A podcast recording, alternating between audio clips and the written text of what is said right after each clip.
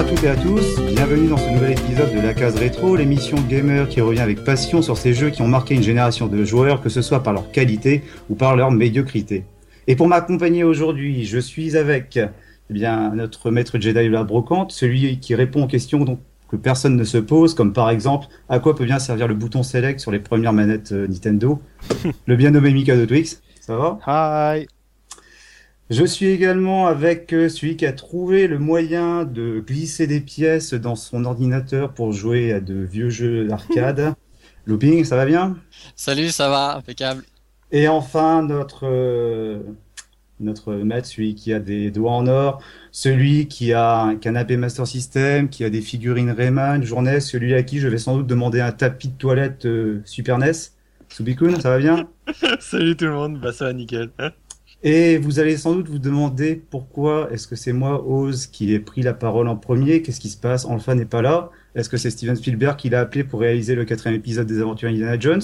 Ou bien est-ce que c'est moi qui ai fait un putsch pour prendre les rênes de l'émission? Bien non, enfin, euh, il est là. Salut enfin. Salut Oz, mais en fait, un putsch, oui, tu peux le dire. Je veux dire, voilà, les fonctionnaires sont au pouvoir ce soir, c'est magnifique.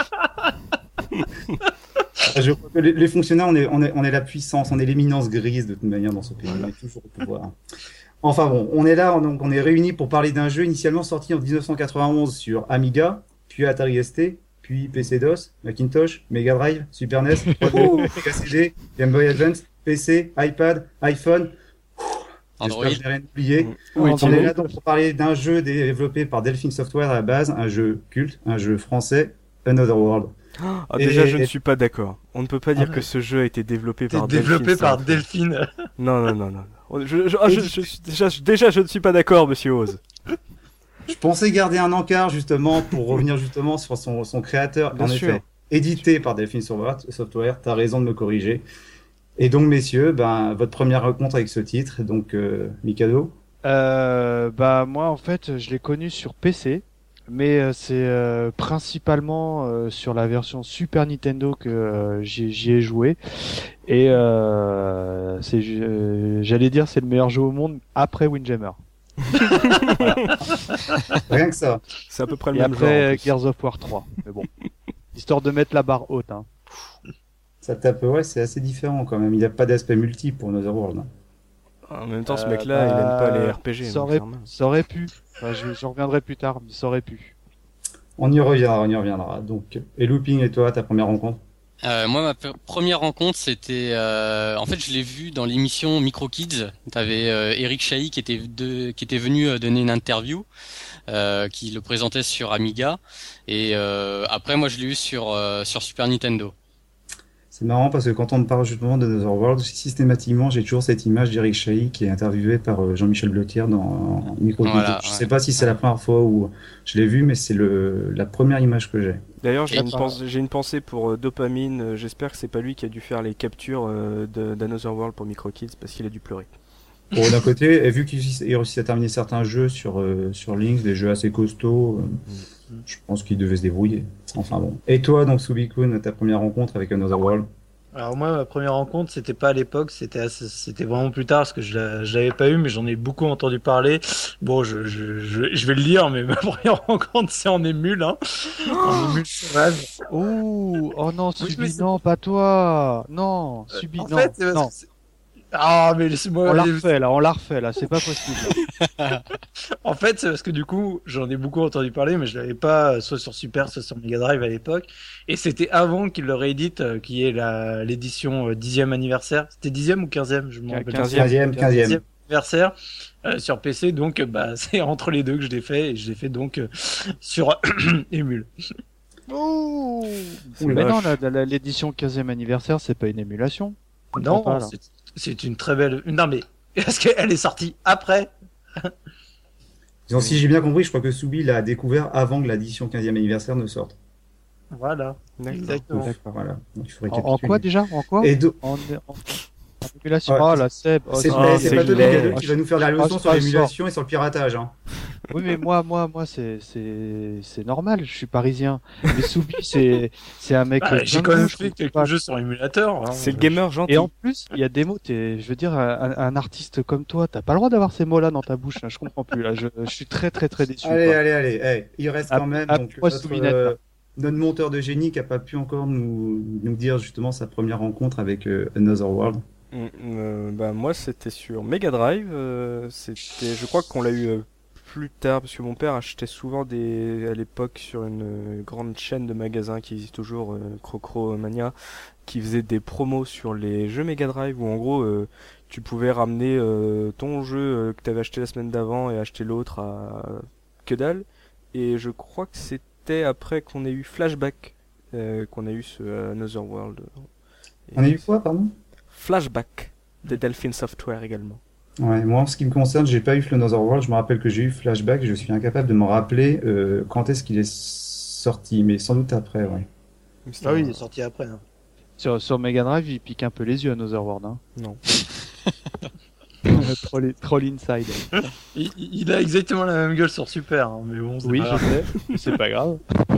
Ah, peut-être, peut-être pour une fois, on pourrait dire que les, les musiques, le, le son est peut-être un peu plus, plus écoutable ça- sur Super NES. Sans vouloir être méchant, euh, sur Super, il rame. Hein. Eh bah, euh, absolument. Je pourrais même en parler. Ouais, après. le- la, petite Enfin. la petite horloge en plein centre, on la voit souvent sur Super NES. Hein. Alors, de toute manière, chargement. de toute manière, avant de parler, euh, d'approfondir sur Another World, on va quand même euh, revoir un petit peu ce qui se passait cette année-là, en 1991. Donc, euh, j'ai retenu euh, trois jeux qui sont sortis en 1991. Alors, on a l'habitude de dire à chaque fois, c'était une grande année du jeu vidéo. De toute façon, qu'on prenne euh, qu'importe l'année, ce sera toujours une grande année de jeux vidéo. Moi, ce que j'ai surtout retenu, c'est qu'on a eu euh, des stars qui ont commencé, qui sont apparues en 91. Tout d'abord, en 91, il y a Sonic qui est arrivé euh, chez Sega. Ah oui. Sega Voilà. Alors, j'ose quand même demander parmi vous, non pas qui y a joué, mais plutôt qui n'y a pas joué. Euh, alors, faux. J'y ai, j'y ai joué, Mais il aime pas. mais j'aime pas. L'hist- L'histoire t'a donné raison. Euh, bah en fait, euh, bon évidemment à l'époque, euh, tu sais, c'est un peu la guéguerre euh, Mario versus Sonic. J'ai jamais compris le, le, le, le- comment dire le, la vitesse de Sonic. C'est c'est vrai fameuse- que techniquement, techniquement, moi il m'avait mis une baffe. Hein. Je me La fameuse- très très la- bien. La fameuse incohérence entre le fait de devoir traverser un niveau le plus rapidement possible et le fait de devoir ex- explorer le niveau pour récupérer les anneaux. J'ai jamais trouvé que c'était une incohérence. Moi, j'ai trouvé que c'était un Moi choix. non plus. Un choix. Je comprends, je comprends que certains, ça- que, que ça, que ça gêne certaines personnes, mais moi, ça m'a jamais, jamais embêté. Mais de la même manière que sur un Mario, t'as des points bonus euh, si tu finis le jeu. euh, enfin, que si tu finis ton niveau rapidement, t'as des points de score euh, de timer. Euh, ça m'a jamais choqué. Mais Non, je mais pense à ça, c'est euh, ouais. très très mignon ce duel entre le petit gros rouge et le petit euh, bleu euh, rapide. On, on pourra revenir J'aime bien comment tu résumes quand même. On, on pourra revenir de toute manière à l'occasion d'une prochaine émission, sans doute, sur le, le, le hérisson le plus célèbre du, Eh, du vous jeu m'invitez, hein. J'ai des choses à dire. hein. Genre. Une autre star du jeu vidéo qui a fait ses premiers pas euh, également en 1991. Euh, on avait eu l'occasion d'en parler euh, dans l'émission sur Blade Runner pour son troisième épisode. Je sais pas de qui vous voyez, de qui je veux, si vous voyez de qui je veux parler. Ah, Ah, en 91, bah en fait, Doug Nukem apparaissait. Ah.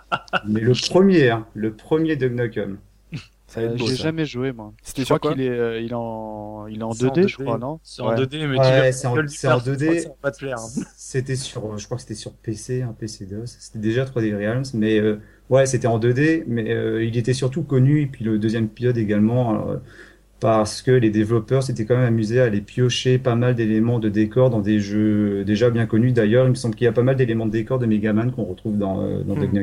Mais, mais il était déjà un peu graveleux comme ça, comme a été après celui en 3D ou? Bon, ouais, bah, c'est du goût, c'est du style.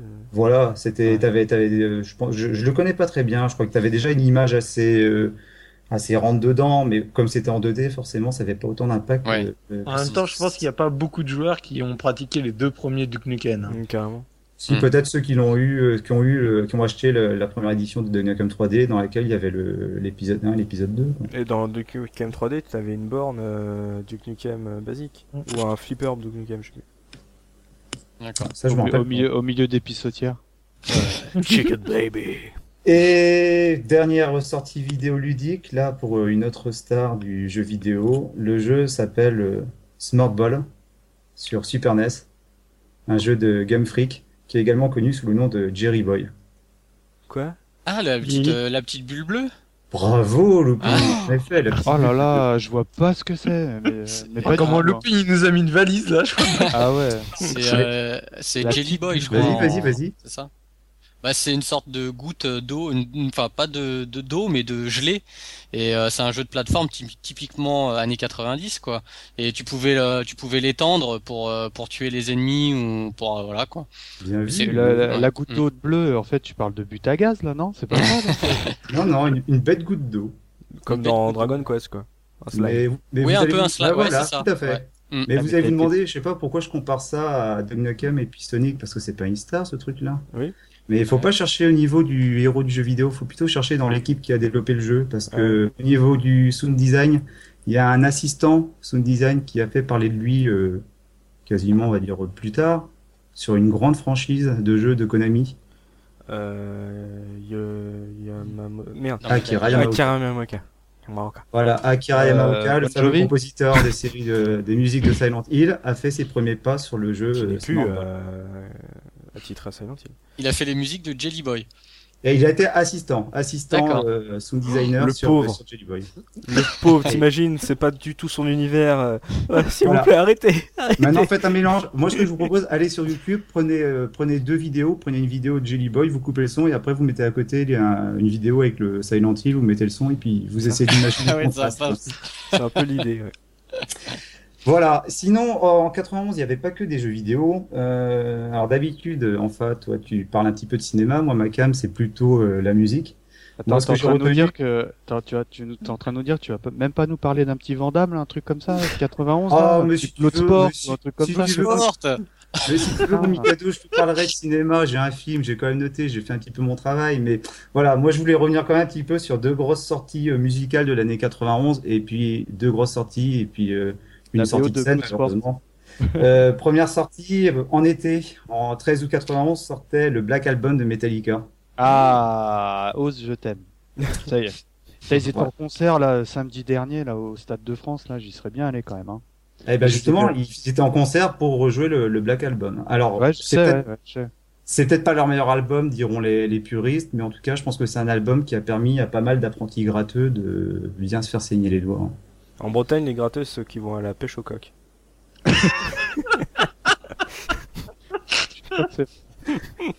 Bref.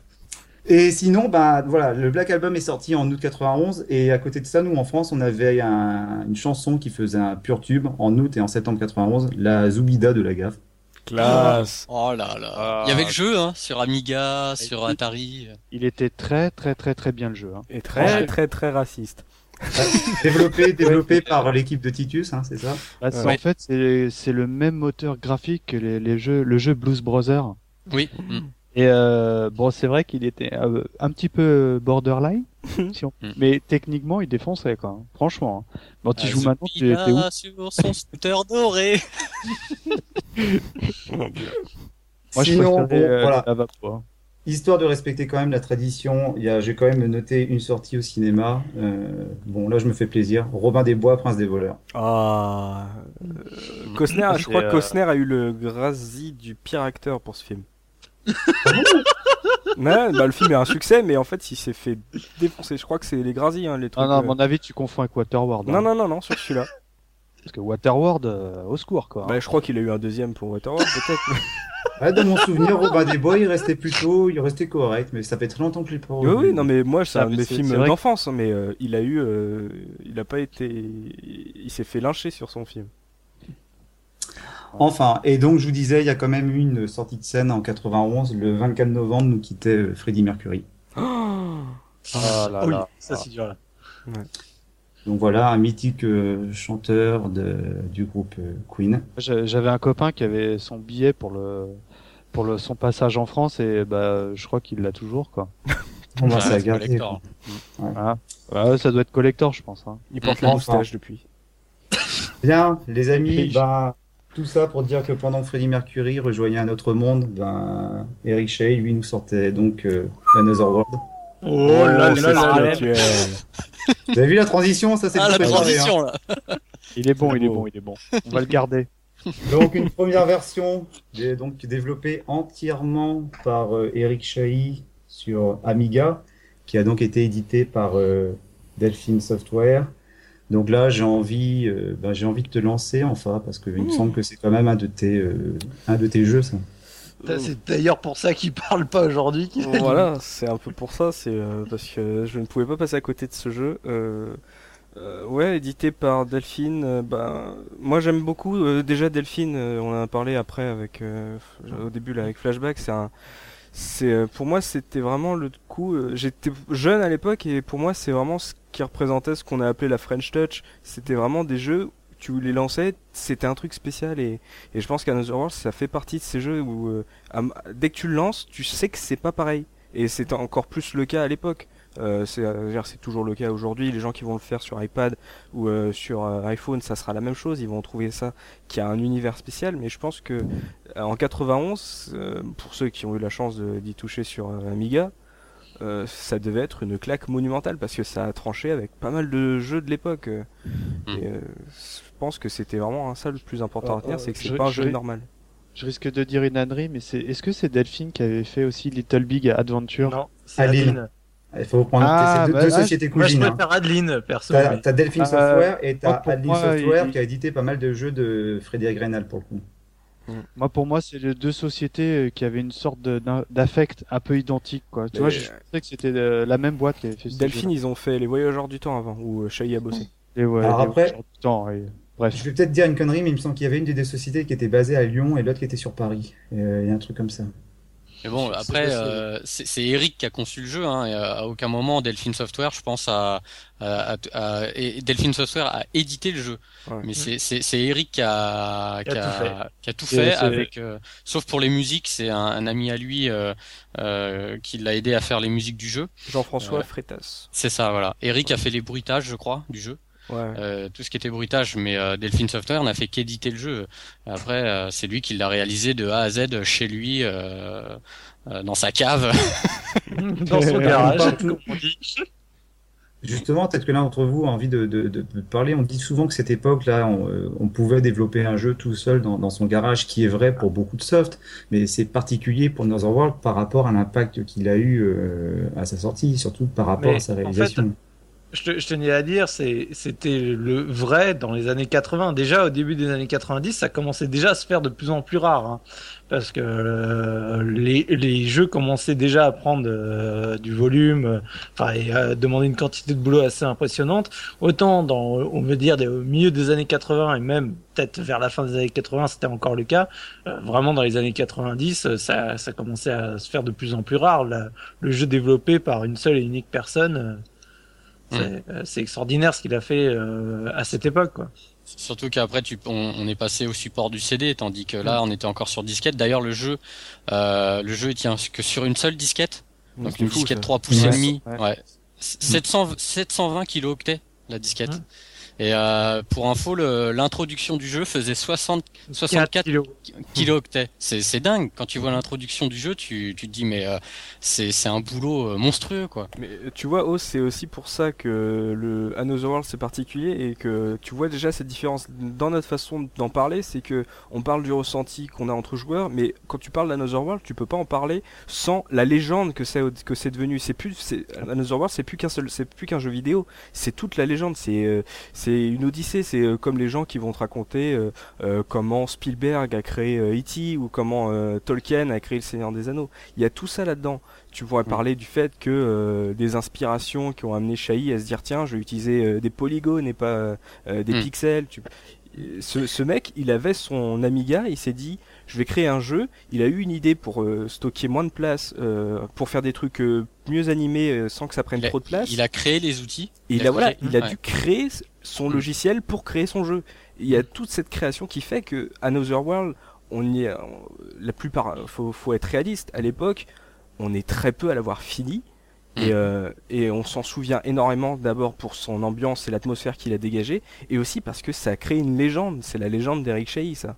Mm. Alors peut-être justement avant de parler, bon là tu, tu as tu as tu as tu as cité le fait que le, le jeu était, était difficile, était difficile à terminer, mais euh, moi ce dont je me je me rappelle, ce qui avait beaucoup d'impact, ce qui revenait très souvent dans les interviews, et c'est ce par quoi on pourrait peut-être commencer, ne serait-ce que déjà la mythique scène euh, scène d'introduction.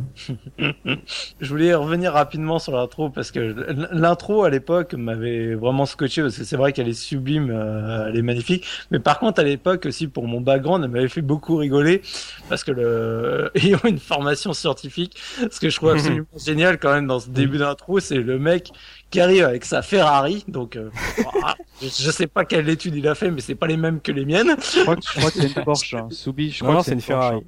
C'est une Ferrari. C'est une Ferrari. Ouais. Et, et je connais pas beaucoup de physiciens ou d'astrophysiciens ou de chimistes ou de tous les gens de ce milieu au CNRS ou CEA ou ce que tu veux qui roulent en Ferrari et qui ont leur labo personnel rien qu'à eux, qui en plus ce labo personnel est un accélérateur à particules.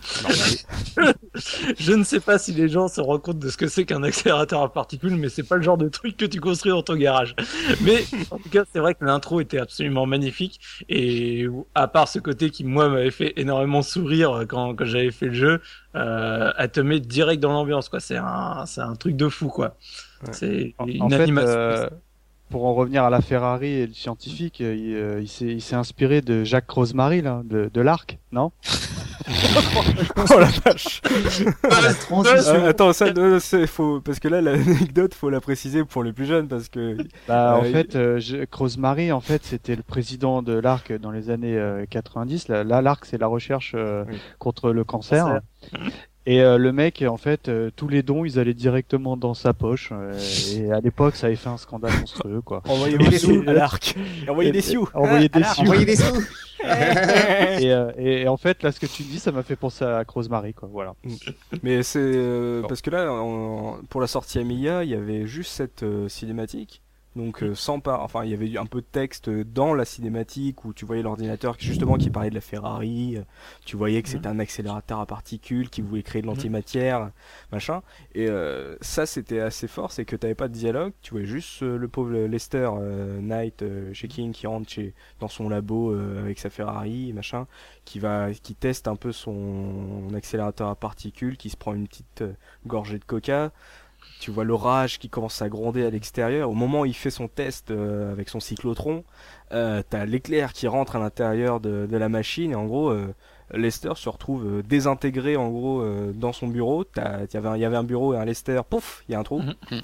Et ça, c'était très fort de se dire, on te mettait en, en scène directement sans rien Ouais. dire. T'avais cette raconter une histoire sans rien dire.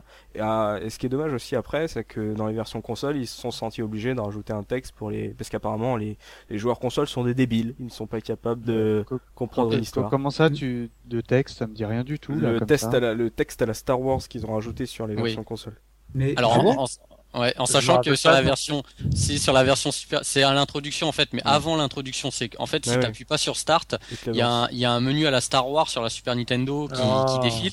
Et attendez, je vais faire le troll parce que J'ai jamais dû le voir du coup. sur, la Super Nintendo, il, euh, il défile en mode 7. En... Oh. Et sur- et attendez, sur la Mega Drive, c'est un écran fixe.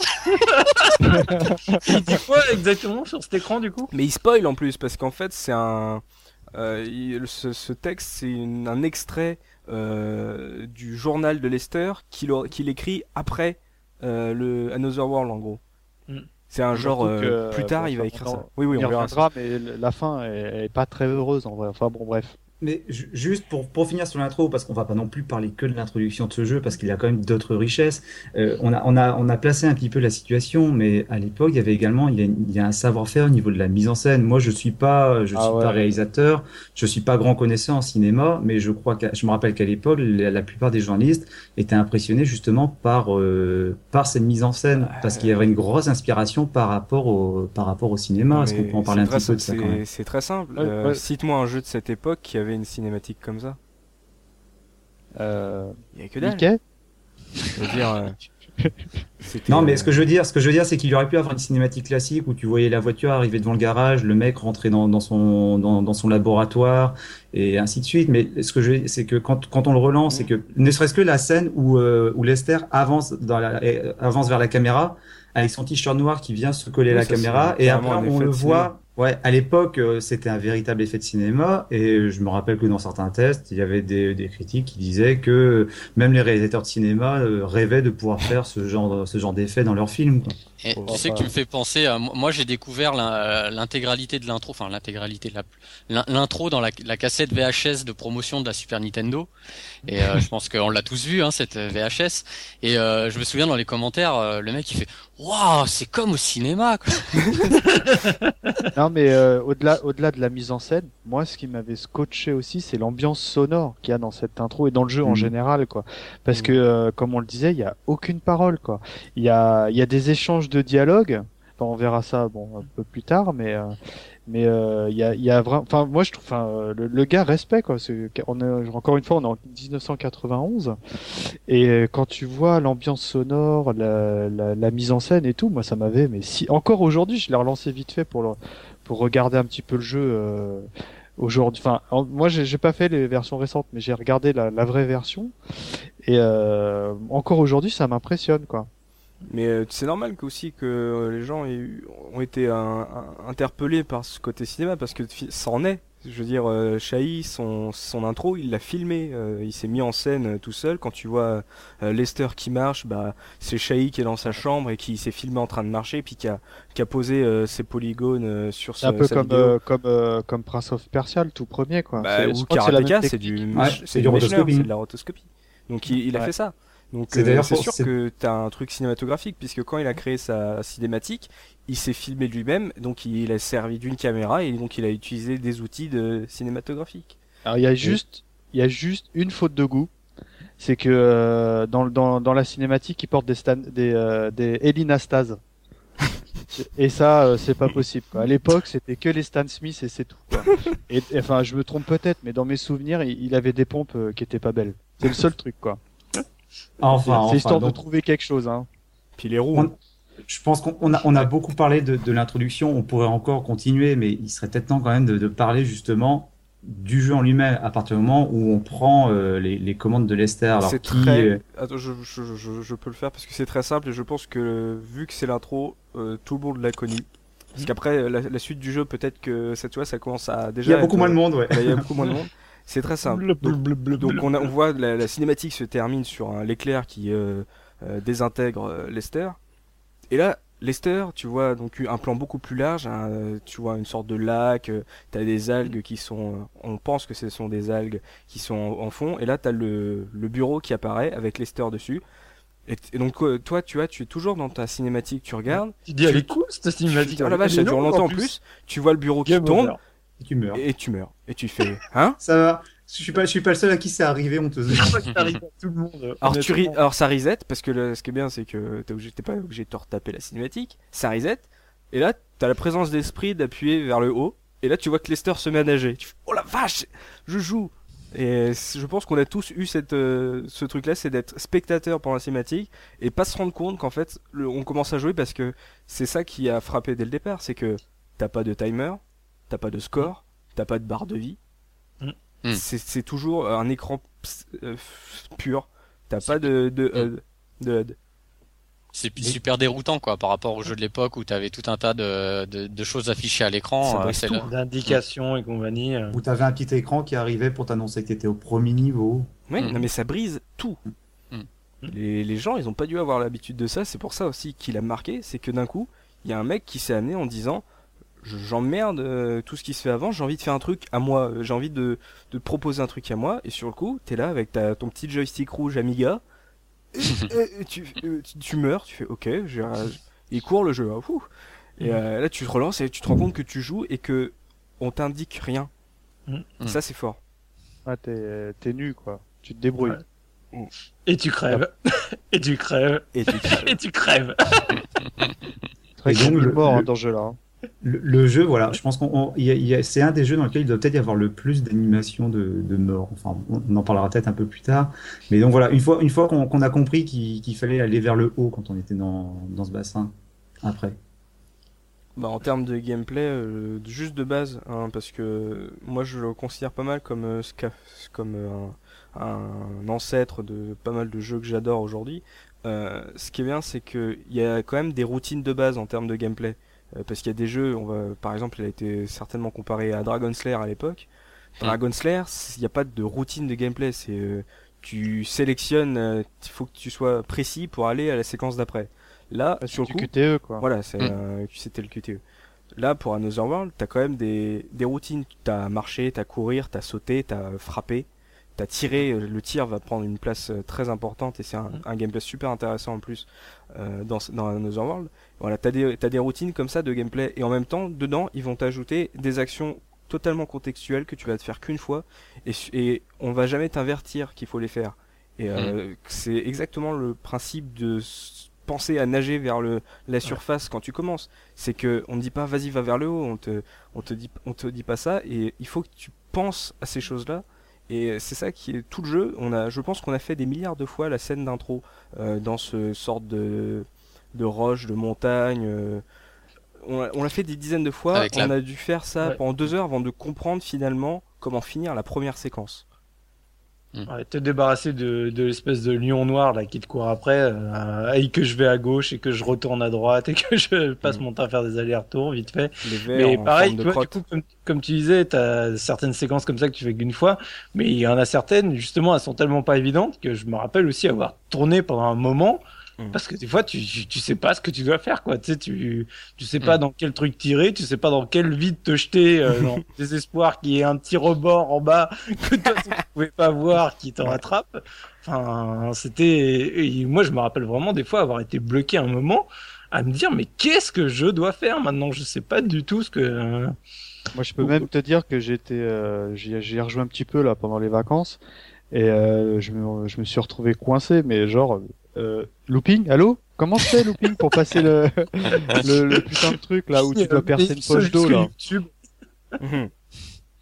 Pour, Voilà. pour le coup, euh, on parle, ouais, on parle c'est, souvent, euh, on, on parle souvent dans cette émission de, de Die and Retry, mais là, on peut dire que grosso modo, on, on, on meurt à chaque, à chaque, euh, à chaque plateau de jeu, parce que chaque Ouais. plateau est en soi un obstacle, un ennemi, est un, il y a une réflexion à mener par rapport à ce que, à ce que l'on doit faire. En, en plus, tu- en plus de ça, tu peux te retrouver coincé, c'est-à-dire que tu as des mécaniques euh, du, de- de- du jeu que tu dois respecter au risque de plus pouvoir avancer dans le jeu et d'être obligé de crever.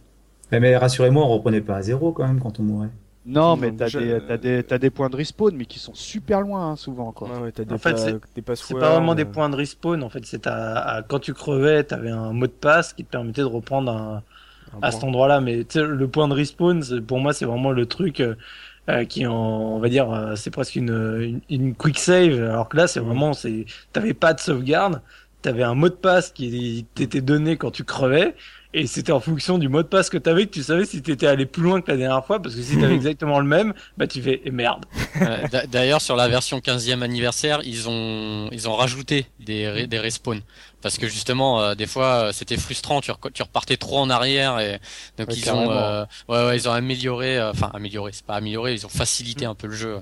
Mais surtout que la version Amiga, euh, pour se remettre dans le contexte de l'époque, vu que Shai l'a fait toute seule, euh, Mm. il a, elle a pas été tant que ça testée, donc c'est la version la plus dure du jeu. De... Enfin, pas vraiment la version la plus dure, mais la plus difficilement contrôlable, on va Ouais, il y a dire. des la problèmes de brute. jouabilité. Ouais, voilà. ouais. Mm. Oui, parce que forcément, il était le seul à avoir fait le jeu, donc il est forcément le seul aussi à l'avoir testé. Mm. Il avait peut-être pas le recul nécessaire justement pour estimer si euh, tel ou tel obstacle était facilement euh, franchissable. Parce que c'est, encore une fois, c'est très différent de ce qu'on avait, de ce que les joueurs avaient l'habitude à l'époque. T'as pas de barre de vie. Euh, tu reprends euh, rien que la scène d'intro où tu vois ces larves qui sont sur le plafond, qui tombent comme des vieilles crottes par terre.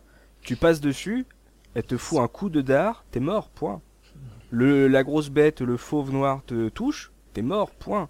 T'as pas euh, de ah bon moi j'ai perdu un cœur, tant pis, euh, je vais reprendre une une potion ou une fée bleue ou euh, ce que tu veux. euh, Pour fée bleue. récupérer ma vie. La fée verte. C'est pareil, euh, le fauve, tu veux l'éviter, il te faut sauter dans le ravin à temps euh, pour t'accrocher à une liane, puis repartir en sens inverse. Si tu sautes pas, si tu sautes trop tôt, t'es mort. Si tu sautes trop tard, t'es mort. Donc il faut connaître le jeu par cœur pour pouvoir survivre. Et, et ça, c'était un truc qui est qui était connu à l'époque. Voilà, il faut connaître euh, un jeu euh, pour réussir à le finir. Mais là, c'est tu réussis ou tu meurs à, à chaque Mm. fois. Et, Ah, et t'as à pas, l'époque- pas de, de- de- deuxième chance, quoi. C'est, euh, Ouais. c'est du pur die and retry, quoi, à l'ancienne. Et- hein.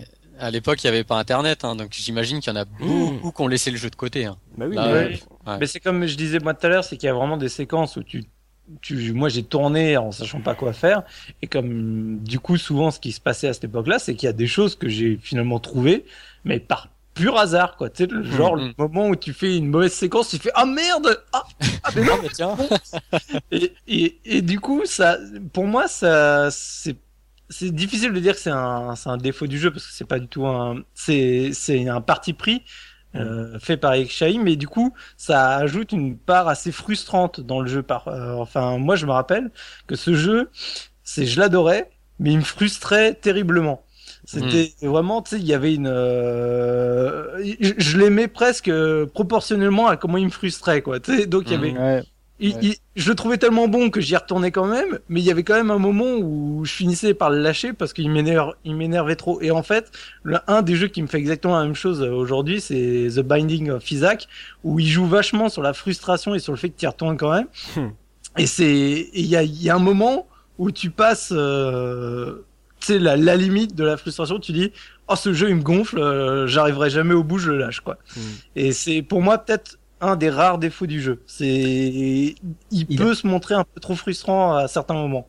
Alors, il a, il a quand même une force euh, dans World, c'est qu'il est extrêmement frustrant de par sa difficulté, mais il renouvelle aussi assez, assez fréquemment son, son expérience de jeu. C'est-à-dire qu'on n'est pas simplement en présence d'un d'un jeu où il faut éviter les ennemis ou sauter les plateformes, c'est que à chaque fois, il y a de nouveaux mécanismes qui se mettent en place. Bah, Le Ouais. premier niveau, c'est la fuite par rapport au- à la bête noire. et la découverte. Et le, voilà, la découverte de, de, de ce monde étrange. Et le deuxième niveau, voilà, on est à peine au début du jeu que déjà on a un nouveau mécanisme qui, qui se met en place. Ouais, Bah, mais tu vois il- pour pour revenir dessus, tu vois, par exemple, un des passages qui m'avait aussi beaucoup frustré, c'est bon, c'est- je, je, je raconte, mais t'arrives à un moment, t'as un espèce de char, tu montes dedans, et à peine Mm. t'es monté dedans, tu vois, en fait, c'est déjà terminé, quoi. Tu sais, t'es- euh, tu fais, mais non, attends, j'allais dégommer tout le monde, je- Mm. je- et, et non, fini.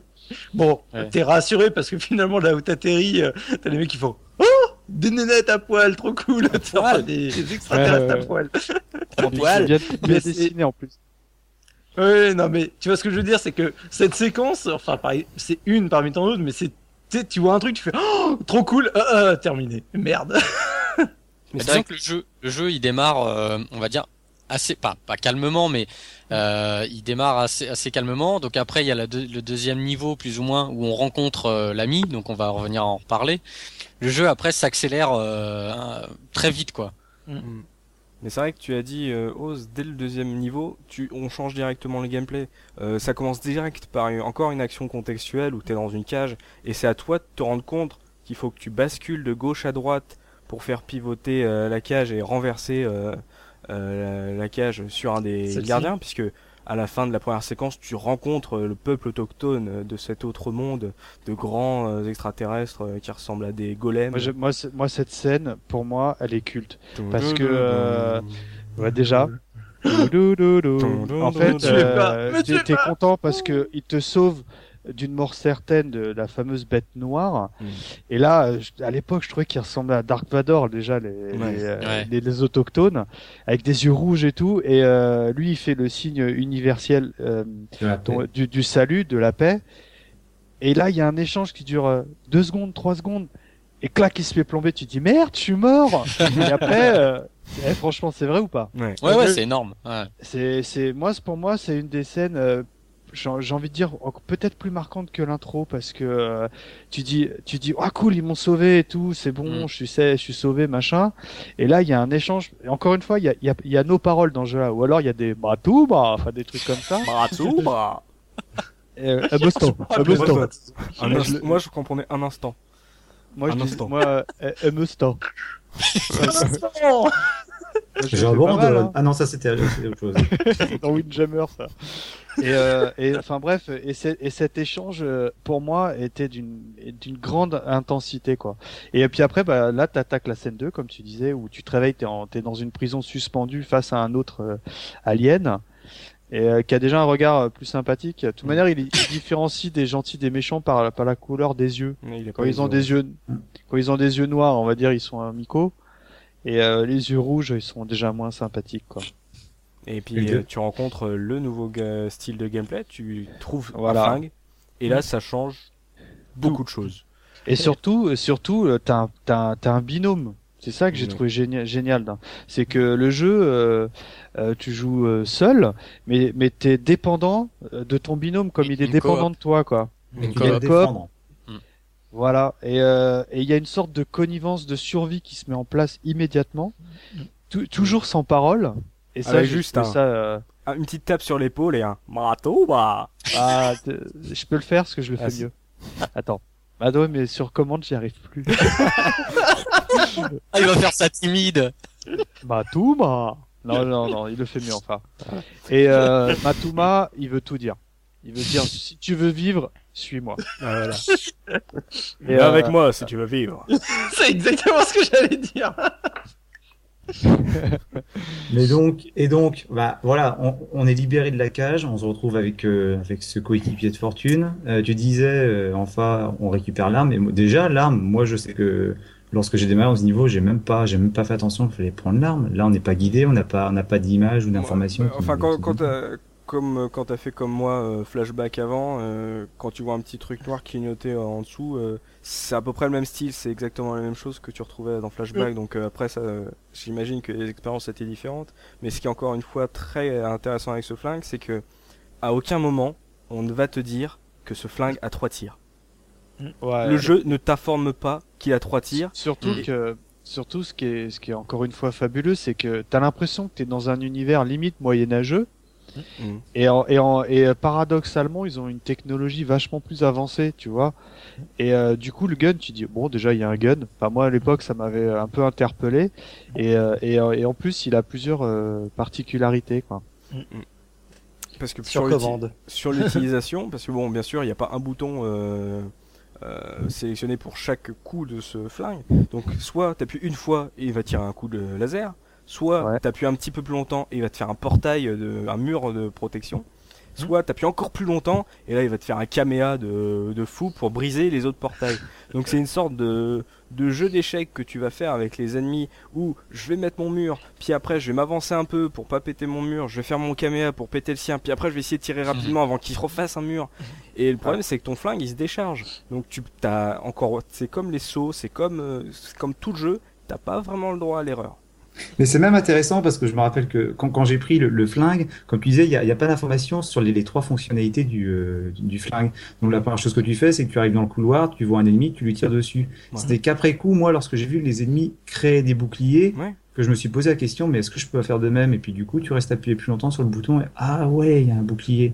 Et voilà, c'est en fait tu apprends, tu apprends le jeu, tu apprends les règles en observant, euh, en, en observant ce qui se passe autour. Mais surtout que tes ennemis, eux, ne font pas le caméa, le, la grosse, la grosse dernière boule qui te défonce. Donc, enfin, ils le, elles le font euh, sur de- dans des, dans certaines scènes, mais elles le font rarement sur toi. C'est un, que c'est- c'est un peu en version grenade d'ailleurs quand ils le font. Voilà. c'est- La boule roule au sol et c'est un peu. euh, mais comme tu l'as dit, T'as pas la le, même perception quoi. le mur de plasma, tu te rends compte que tu arrives à le faire parce que tu les vois les, les autres faire. Donc, au début, quand tu sais pas du tout que tu as un troisième tir, c'est une sorte de de tu mets ton mur, tu tires, tu tires et t'espères que son mur va éclater et que tu vas pouvoir Ouais, blaster ouais, dans, la, dans le millième de seconde. Et quand- à partir du moment où tu te rends compte que tu peux défoncer son mur avec un double caméra, là tu fais bon. Déjà, je comprends un peu mieux le gameplay, mais ça, il faut il faut l'apprendre et c'est par l'échec et par l'échec et par l'échec que tu t'en rends compte. Ça c'est, moi j'avais trouvé ça démentiel parce que encore une fois t'as aucune information et pour le coup tu te retrouves vraiment comme comme dans le nom du jeu, tu te retrouves dans un autre monde quoi. Tu Mm. tu sais tu connais pas les codes du Mais avec- quoi. Donc euh, Mais inversement, il y a, il y a, on disait tout à l'heure, il n'y a pas du tout, il y a aucune information sur l'écran de jeu. L'écran est entièrement dévoué en fait à, à ce qui se passe, à l'aventure en elle-même. Et en fait, le, le, le choix, la direction artistique qui a été qui a été choisie par euh, par Eric Chahi, en fait, c'est une, une direction qui est volontairement épurée, je pense, à- mais dans le sens, dans le bon sens du terme, c'est-à-dire que toutes les euh, tous les éléments de décor que l'on voit sur l'écran, a priori, sont des, des informations à saisir. On disait tout à l'heure le petit objet brillant par terre, bah voilà, ça peut être euh, ça peut être le flingue, ça peut même être des espèces de, de alors je sais pas ce que c'est des, des fils électriques que l'on voit dans les murs qui euh, qui scintillent un petit peu. Ça Ouais. également, ça ça a une signification. Mhm. Mm. Enfin voilà, c'est-à-dire que le, le le décor est volontairement épuré pour laisser entièrement la place aux informations nécessaires. Euh, volontairement, peut-être pas. Parce que quand il a fait son truc de polygone, euh, Shai, lui, voulait aussi faire des, des polygones, mais les détailler quand même. Mais il s'est rendu compte que ça, ça prenait un temps euh, 15 fois plus Mm. long à, à faire. Il s'est dit que finalement, ça allait lui rendre une identité d'avoir un truc un peu plus sobre. Et si c'est aussi, donc on l'a dit, c'est ce qui fait euh, l'aura et la légende du jeu, c'est son graphisme euh, qui passe le temps. Mais euh, Il- C'est pareil, il disait que le, le système de couverture, enfin de bouclier que tu te, tu te, tu peux te fabriquer avec le, avec le gun, euh, à la base, son idée principale, c'était pas de faire ça. Il avait, il avait une idée de faire des, euh, on va dire un peu, je vais dire une bêtise, mais un peu à la Gear of War, un système de couverture où tu pouvais te cacher derrière des éléments du décor Mhm. et euh, te protéger et pouvoir sortir un peu, pouvoir tirer, te recacher. Et il a vu que techniquement, euh, ça allait mettre euh, beaucoup trop de temps à être réalisé, donc il a, il a pensé à ce système de bouclier, à faire apparaître un bouclier avec le gun. quoi.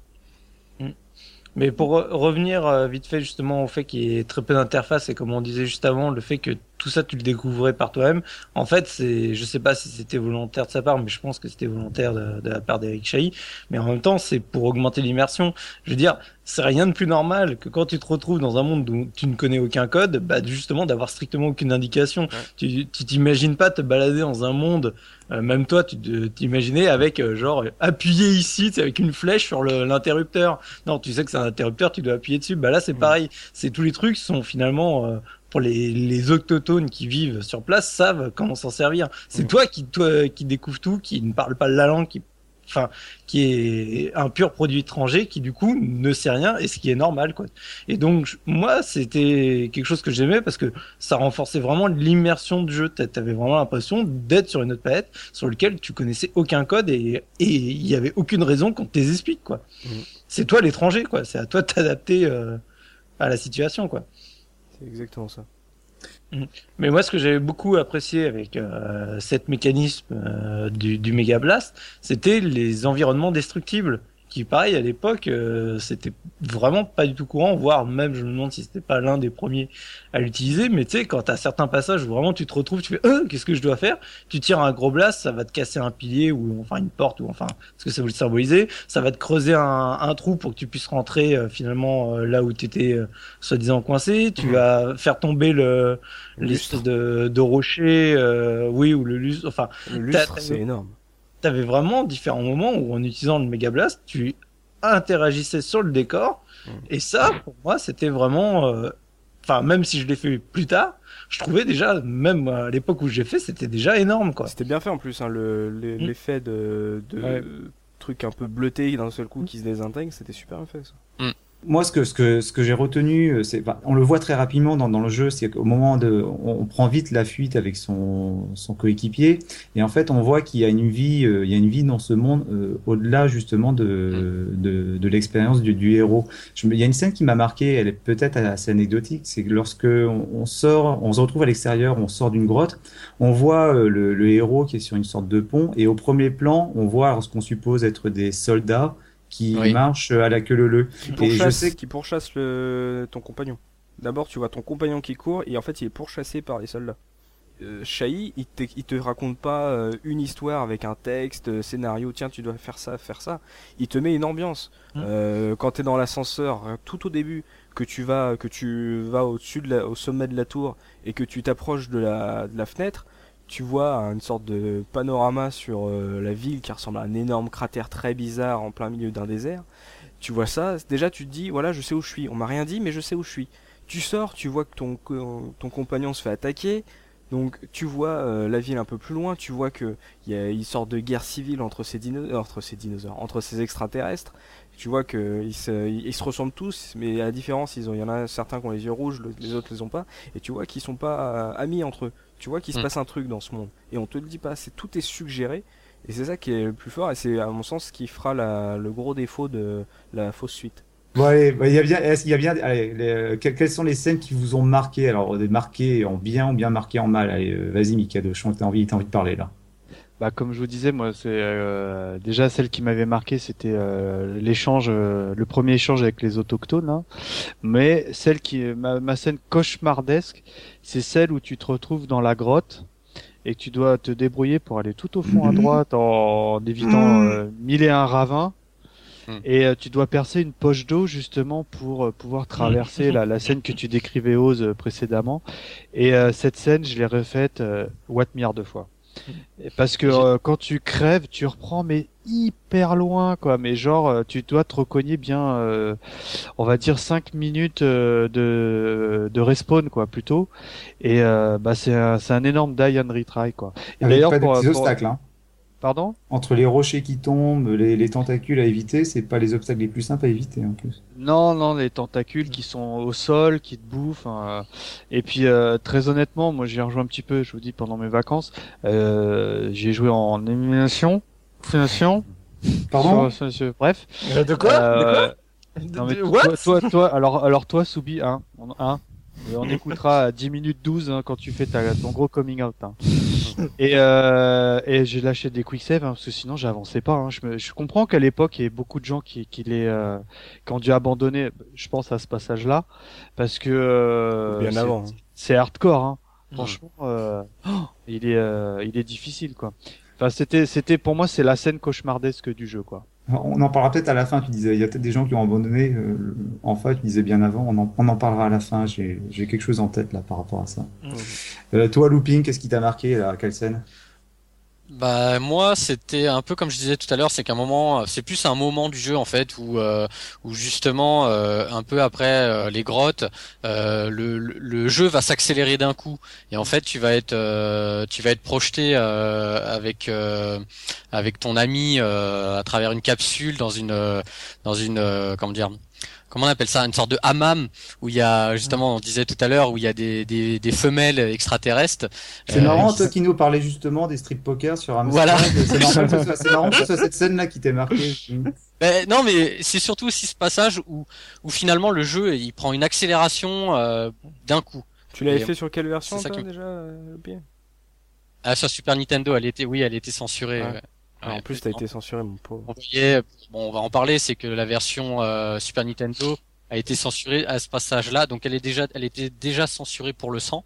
Il n'y avait plus de sang sur la version Super Nintendo. Et euh, en fait, quand on arrivait dans le hammam, euh, euh, on voyait les fesses. des- il a, il a mis un trait de peinture. Ils ont- je crois que c'est euh, c'est Interplay ou non, c'est Nintendo qui a Ouais. demandé à ce que ça soit euh, censuré. Et donc toi, bon, toi, Soubi. Bah moi, euh, je, je rejoins pour la scène que j'ai vraiment détestée. Je rejoins Mika parce que cette scène euh, avec le, le réservoir d'eau, enfin, ça a été euh, mon gros passage de lutte. Puis le truc classique, c'est la première fois en plus que tu que tu balances ta ton ton tir chargé, t'as l'eau qui qui te fonce dessus, tu fais oh bleu bleu bleu bleu bleu bleu. Bon, ok d'accord.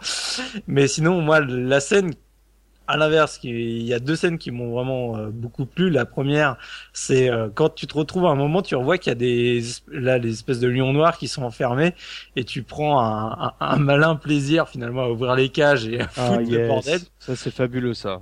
Et j'adore cette scène, de voir tout le monde, que c'est le gros boxon et toi tu fais comment je vous ai tous. euh, Et ce qui est, ce qui bah, ce qui est- pardon, ce qui m'a plu moi dans cette scène, c'est que en fait t'es à l'étage Mhm. quand tu euh, t'es au-dessus des plafonds, je crois, et tu les vois pas tes ennemis, mais tu les entends par contre. Et ça, j'ai trouvé ça, j'ai- j'avais trouvé ça génial quoi. Et euh, après, la, la deuxième scène qui m'avait vraiment plu, c'est, on va dire, l'avant-dernière scène ou la scène finale du jeu. C'est le moment où, en gros, t'as, tu te fais choper par un des, euh, des aliens et t'as ton pote qui, qui vient t'aider. T'as la grosse baston entre les deux. Hmm. C'est une animation d'ailleurs assez rigolote parce qu'ils ont la même gueule, donc ils, ils passent leur temps à se tourner l'un, à se foutre des beignes par terre et à se retourner. Et en fait, c'est pas spécialement ça qui m'a marqué. Ce qui m'a marqué, c'est que d'un coup, il y en a un qui est éjecté. Et le problème, c'est qu'à ce moment-là, tu te dis, euh, lequel lequel est le bon Et du coup, bah, classiquement, tu te fais pigeonner sauvagement parce que j'étais persuadé que celui qui avançait vers moi était le mon, mon gentil copain et, et, et non. Et toi, et toi, enfin. euh, enfin, on sait que le jeu t'a marqué, mais une scène en Euh, particulier. Euh, dans- en petite scène de gameplay juste, euh, c'est le coup du chandelier. Euh, Subi a parlé du fait de tirer euh, sur des- le décor, de pouvoir détruire le décor. Dans le chandelier, un truc génial, c'est que t'as un garde qui, est, euh, qui va t'emmerder dans un sorte de palais. Et tu peux arriver à un endroit où en fait tu es en surplomb de, ce, de, de, la, de la zone où, ce, où est ce- cet ennemi. Et en fait tu vois son reflet dans les chandeliers. tu vois que le mec il fait une ronde et que c'est à toi de tirer au moment où il est juste pile en dessous ouais. pour l'assommer. En termes de gameplay, déjà, c'est énorme de se dire oh, Ah d'accord, je viens de comprendre ce que c'est. Mais, euh, mais vraiment, ma scène préférée, c'est la scène du conduit, on va dire. Où euh, ça change encore une fois tout le gameplay. Tu, ton pote, pour te, ton compagnon alien, pour te sauver la, la vie, euh, te balance dans une sorte de conduit d'aération. et en fait, c'est une vue de profil, t'es allongé, tu vois plus que la tête de Lester. Tu- Et il doit rouler. Ouais, il doit exact, rouler ouais. et éviter des, des jets de, de vapeur euh, super brûlantes qui vont le tuer. euh, Pas dans toutes les versions. Hein. Ah bon? Ouais, je crois que ces histoires de, de été, n'étaient pas dans la version Amiga. Il me semble qu'ils ont été rajoutés. Enfin, on en parlera. euh, on va, on va pas tarder à en Ah. parler. Mais il me semble que ça a été rajouté pour les consoles. D'accord. Mais il faisait quoi alors sur la version Amiga? Je crois qu'il y avait rien. D'accord, il se baladait et tout. Mais en vrai, dé- déjà, c'est une sorte de labyrinthe. Hein. T'es sûr, euh, pas- Oz Pour moi, c'est une scène euh, importante du jeu, ça en plus. Non, Ah, non, écoute, le- il- les jets, c'est c'est Interplay qui a imposé euh, qui a imposé la difficulté euh, de mettre des jets parce qu'il trouvait que le jeu était trop facile et que sur la version console, fallait justifier le prix du jeu. Donc en fait, il- sur la version Amiga, le Bah, seul risque que t'a- que t'avais, c'était de tomber euh, de trop en fait. Ouais, C'est ça. Voilà, donc déjà, déjà la scène en elle-même, elle, est- elle est relativement courte, mais elle se passe dans le noir. T'as Ouais. quasiment pas de visibilité, donc tu, tu as un chemin à suivre et tu, comme tu viens de le dire, en fait, il peut tomber de trop et du coup, tu es obligé de, de chercher le bon chemin. Si c'est pas à droite, c'est à gauche. Voilà. Ouais. Ça c'était vraiment énorme. Alors, on va pas non plus euh, spoiler entièrement euh, Another World. euh, on va quand même revenir sur les différentes versions de, ce jeu. Donc, on a dit que le jeu était initialement sorti sur Amiga et très rapidement après sur Atari ST et PC DOS.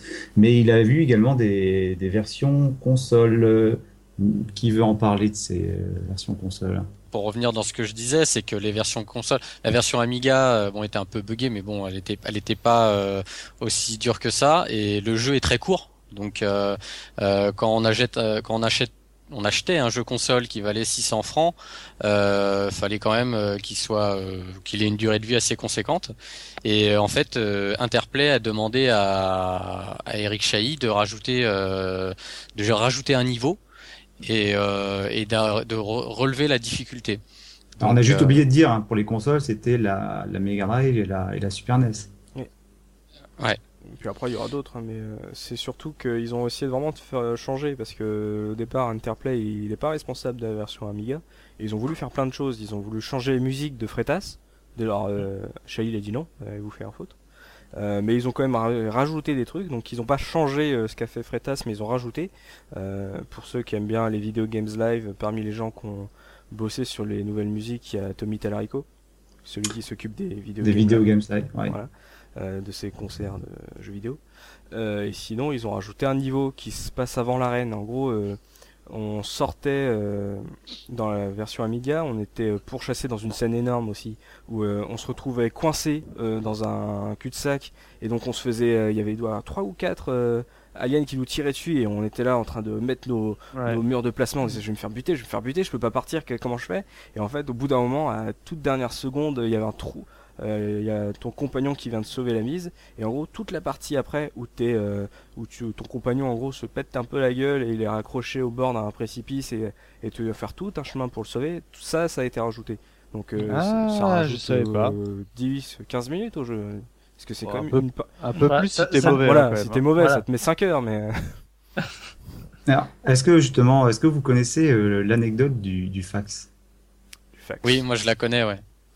Je la peux la- connais? Tu veux que je la raconte Ouais, vas-y, vas-y. En fait, euh, vu que Interplay a, a souhaité euh, enlever la musique d'introduction de, de Jean-François Freitas, Oh, même pas que d'introduction, c'était en général, ils voulaient modifier, Ses modifier la compositions. musique sur l'ensemble du jeu. Voilà, donc en fait Eric Chahi, euh, lui, il était, il était catégorique, c'était négatif. Euh, il a spammé le, le fax d'Interplay. Donc c'était en fait, il a mis euh, chez lui, il a mis, il a mis en boucle son fax euh, qui, euh, par un système, en fait, il a, il a, comme, je sais pas trop Il a fait un ruban, il a fait un Voilà. ruban avec ses, ses papiers de fax de manière à ce Voilà. que ça tourne en boucle. Voilà, il a composé le numéro et en anglais, il a mis, euh, enfin, la traduction, Keep, la traduction. keep the original intro music. Ah, donc Voilà. euh, c'était pour la musique d'intro, ouais. Voilà, et en fait il a et il a envoyé, et, euh, bah, du coup Interplay ils étaient spammés, le fax il n'arrêtait pas, Oh, le spammer, le rétro spammer. mais mais il a dit que finalement ça avait rien donné et c'est euh, c'est une, euh, Le une responsable responsable- juridique de Delphine Voilà. Software qui a, Qui a fait pression. qui a la situation, ouais. Ouais, voilà. Oh, c'est énorme, ça prouve que, ça prouve derrière, derrière les, les, les- enfin, avec ces, derrière son, son, son, allure un peu discrète, très gentille, bah, mine de rien, il, Eric Shane n'en demandait pas. Il voulait vraiment qu'on respecte le, son œuvre. C'est pas, voilà, pas euh, comme on disait, on parlait de logiciel, machin. Mm. Euh, là, c'était une œuvre. C'était, il aurait pu faire une peinture. C'était la même chose. Bah, il en a d'ailleurs fait une peinture. Voilà, l'illustration, c'est lui qui l'a faite en plus. Ah, c'est classe, ça. Je l'ignorais, ça aussi. C'est un, un, super part, mais. Euh... parce que les jaquettes d'époque, elles étaient plutôt mauvaises en général. Mais celle-là, c'est vrai qu'elle est classe, quoi. Ouais, bah, c'est lui qui l'a fait. Il avait même fait différentes esquisses pour euh, chercher les teintes de couleurs ou autres. C'est mm. assez sympa de voir l'évolution de, de, de cette illustration, en fait. Qui d'ailleurs, je trouve, euh, je trouve la composition mortelle. Hein. Mais, euh... ouais. Mais euh, on revient sur les différences avec les la version Amiga, donc sur la version console. Donc on l'a dit au début hein, qu'il y avait le le générique à la Star Wars sur Super Nintendo euh, de looping où en gros ça te spoilait un truc bizarre euh, histoire de donner une sorte d'histoire alors que c'est pas le mm. but du jeu. Bah, je, je relirai ça parce que du coup moi ça me ça m'interpelle. Ouais, c'est choquant. Et ça euh... t'interpelle les notifications d'interplay ah, oh, oh, oh, oh, buzz de l'animateur. Je suis désolé, je peux pas revenir. Hein.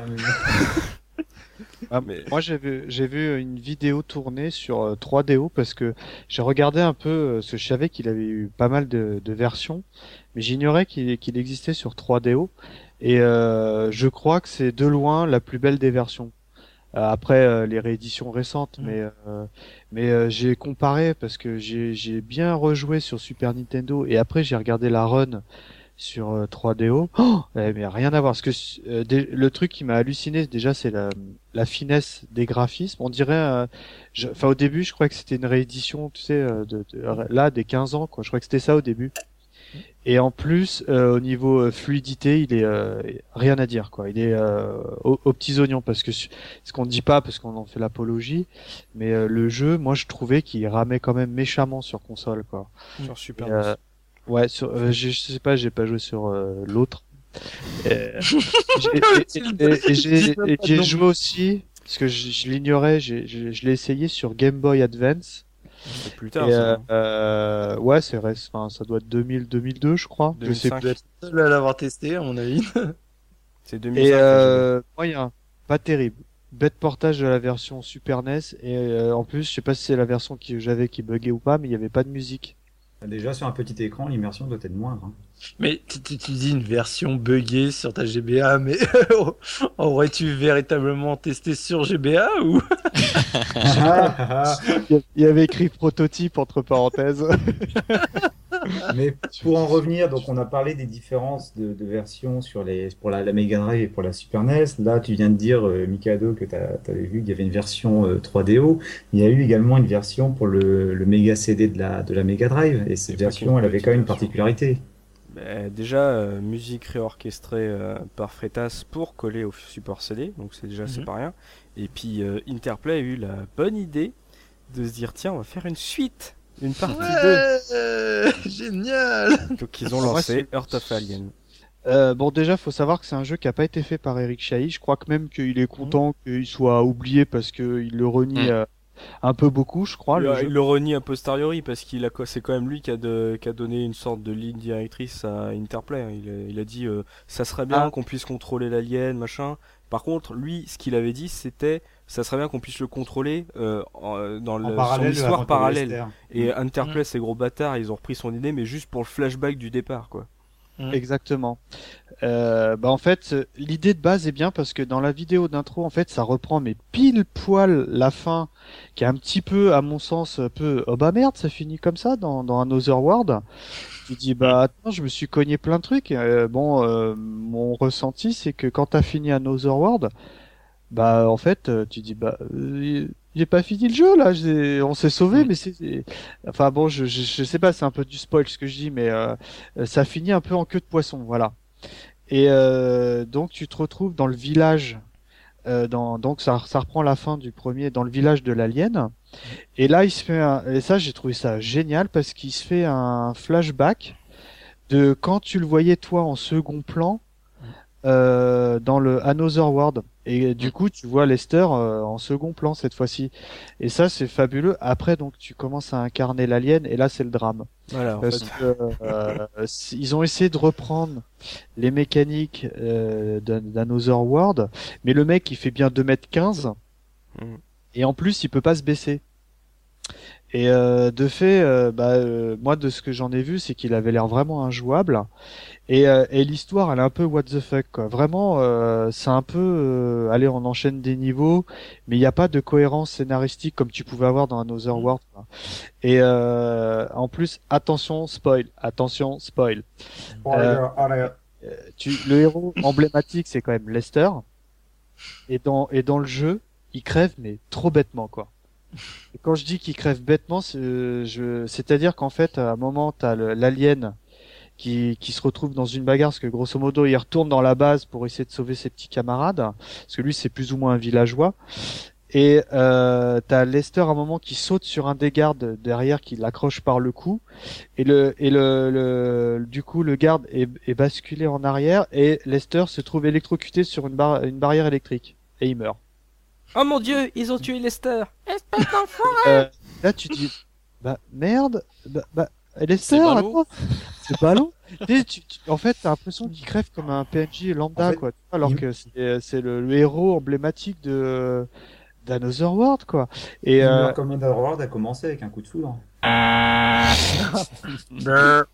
bah, C'est beau. Et euh, non, non, c'est bien. Et euh, donc après, bon bah grosso modo, bah l'aventure continue. Le gars arrive à sauver ses, ses copains et il retourne sur les lieux où euh, Lester est décédé. Tu dis bon bah il va, tu dis je sais pas, il va le ressusciter, j'en sais rien. Il va appeler un mage, tu sais comme c'est un peu des Hmm. machin. Et Bah, tout, bah. Ouais, voilà, il va faire une incantation et en fait, il l'amène dans une sorte de, je sais pas comment t'expliquer, de, de, de, de, sur une table et Un euh, il brûle. Ça dure 10 secondes et terminé, le jeu est fini, quoi. C'est émouvant. Ce qui s'appelle un viol. Ah ouais, ouais. Ah, mais, ah, non, mais- ah ouais, non, mais en fait, Un viol euh, sauvage. de, de, euh, on va dire de la suite d'Another World, il faut voir juste l'intro et Voilà. il faut surtout pas jouer au jeu, quoi. Un truc Parce très que- simple pour montrer à quel point ce jeu est un foutage de gueule pour les fans d'Another World. La, la- la première scène de gameplay, c'est un- une sorte de plagiat, une sorte de parodie de la scène d'intro de d'Another World. Tu commences, t'es debout, tu vois une sorte de comme un comme le fauve d'Another World, mais un tout petit, un tout petit tout mignon qui t'attaque pas, euh, tu peux pas le tuer, tu peux rien faire. T'as un petit caniche comme ça, t'es content. Exact. Tu ouais. vas sur la gauche, et là t'as un gros. Tu fais oh merde. Donc et là tu te rappelles du truc. Tu dis ah voilà, je sais qu'il faut aller que j'aille au bout. Il va se passer un truc machin. Donc tu vas au bout. Il y a un ravin comme d'hab. Tu dis bon allez je vais sauter. Tu sautes, tu meurs. Tu fais bon. D'accord. tu tu sautes, tu meurs. Ah, la vache quand même, le timing est serré cette fois-ci, hein, les gars. Ouh. Et en fait non, c'est qu'en plein milieu, fallait sauter euh, dans le décor pour t'accrocher par dessus et repartir avant. Donc dès le départ ils se foutent de ta gueule. Non, c'est vraiment. euh, En plus, techniquement, il est propre. Hein. Il est, euh, il est même plutôt joli le jeu. Hein. Mais, euh, mais, enfin, je vraiment, c'est, c'est vrai que la, la, la fin de, du premier Another World, elle est un peu. Ah bah, moi, j'ai- j'ai bah, j'ai pas fini. Et tu dis ouais, cool. Il, y a, il va y avoir un, un dénouement et en fait, il est tout pourri quoi. Vraiment, tu, à la limite, vaut mieux rester dans les histoires où tu où tu, euh, tu, tu places, tu fais place aux, aux spéculations pl- plutôt que d'avoir un finish tout pourri comme, euh, comme celui-ci quoi. Non, en même temps, euh, mais que, même si le jeu, bon, euh, c'est pas franchement le truc à retenir, faut pas le voir comme un Another World 2. Euh, ce qui Ah est bien non, sur non, cette version méga CD, c'est que le premier est quand même est déjà présent avec des musiques réorchestrées, donc euh, t'es pas forcément volé si tu te prends la version méga CD. Euh, Non, mais en plus, elle est collector Ouais. parce que euh, je crois qu'en plus sur internet, elle coûte une blinde parce que c'est euh, sans- bon, c'est pas pour faire mon troll parce que c'est un, un fait, je pense avéré, mais à part comme je disais Sonic ou euh, ou, ou ce jeu-là, il n'y a pas de, de, de bons jeux sur Mega CD, donc c'est des objets qui sont devenus rares, je pense, ou voire collector. Et puis bon, euh, malgré tout, ça reste euh, Another World, comme tu dis, ça reste un super jeu. Donc euh, moi, je sais que si j'avais un Mega CD, c'est, je me ferais un devoir d'essayer de trouver euh, cette surtout version, que quoi. Surtout que sur la galette, euh, t'as euh, Another World aussi. Puis Ouais, t'as ouais, que- des œufs, du jambon, du fromage. euh, Ah ça c'est les Bretons ça. Ça y Ah, est tout de suite tu dis galette. euh, Moi je dis buzz pour enfin. voilà. La place de Rose. Bien, je Donc, crois qu'on a euh, quand même, on a- je je sais pas, j'ai l'impression qu'on a quand même bien parlé d'un jeu qui est finalement pas si bon que ça, qui est pas reconnu de toute manière par euh, par Eric Chahi. Il y a juste un truc que j'ai trouvé sympa. C'est, je fais une toute petite parenthèse, c'est que euh, dans le premier, enfin dans le premier, dans Another World, t'as le le pistolet, donc Mhm. avec les trois combinaisons possibles. Et là, euh, c'est sensiblement la même chose, sauf que le pistolet c'est un fouet. Et euh, donc, euh, et du coup, euh, c'est, c'est, je trouvais ça sympa parce que des fois tu peux t'accrocher sur des sortes de stalactites pour pour passer des précipices et tout, mais mais ça va pas plus loin, hein. Le jeu, ça devient bien Bionic Commando. un petit Bon. peu. Je pense qu'on peut on peut fermer cette longue parenthèse, hein, Mikado. Et on peut peut-être bah, parler bah, des autres des autres rééditions. Donc euh, après le Mega CD, donc il y a eu le un beaucoup plus tard le le remake PC en 2006, Bah, Et- 15 ans plus tard. ouais, pour le 15e anniversaire. Mais euh, c'est, euh, je crois que c'est euh, Raon de Gameblog qui avait dit un truc très juste, c'est que quand il a joué à cette euh, réédition, pour lui c'était le jeu comme ses souvenirs l'étaient, comme, comme euh, il était dans ses souvenirs. Et, Mm, mm. et c'est ça qui est, qui est assez fort, c'est que tu vois plein de jeux qui te font des sortes de remasterisation en 2,5D, c'est génial ça, 2,5D, ou qui te font euh, des 2D euh, toutes pourries, euh, tout, euh, toutes baveuses, euh, toutes upscalées de... Euh, alors que là, sur le coup, c'est ils ont retravaillé les décors, c'est un peu plus détaillé. Par exemple, moi je pense au, au bureau de Lester qui est là, qui est super classe dans la réédition. Ils ont ils ont tout changé, ils ont changé les graphismes, c'est beaucoup plus propre, mais ça reste du pur Another World. Quand tu regardes ça, tu te dis oh, bah la vache, c'est toujours aussi, tu te dis c'est toujours aussi beau. Puis après tu remets la version de 91, tu fais ah mince, la mémoire ça flanche parfois. Ouais, mais d'autant plus que Eric Chahi a, a participé au développement de cette, euh, Bah, cette il, a repris, il a repris sa licence à Delphine quand Delphine s'est arrêté. Donc, euh, y a, si Another World marche encore aujourd'hui, c'est parce que Shai veut le, le développer euh, à tout le reste du monde. quoi. S'il y a un truc qui n'a pas Another World, c'est pas normal.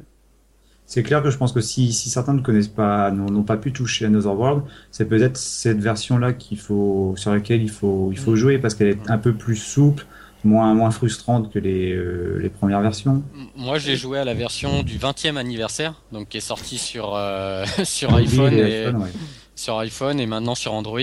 Euh, donc moi, j'ai eu un gros problème avec cette version.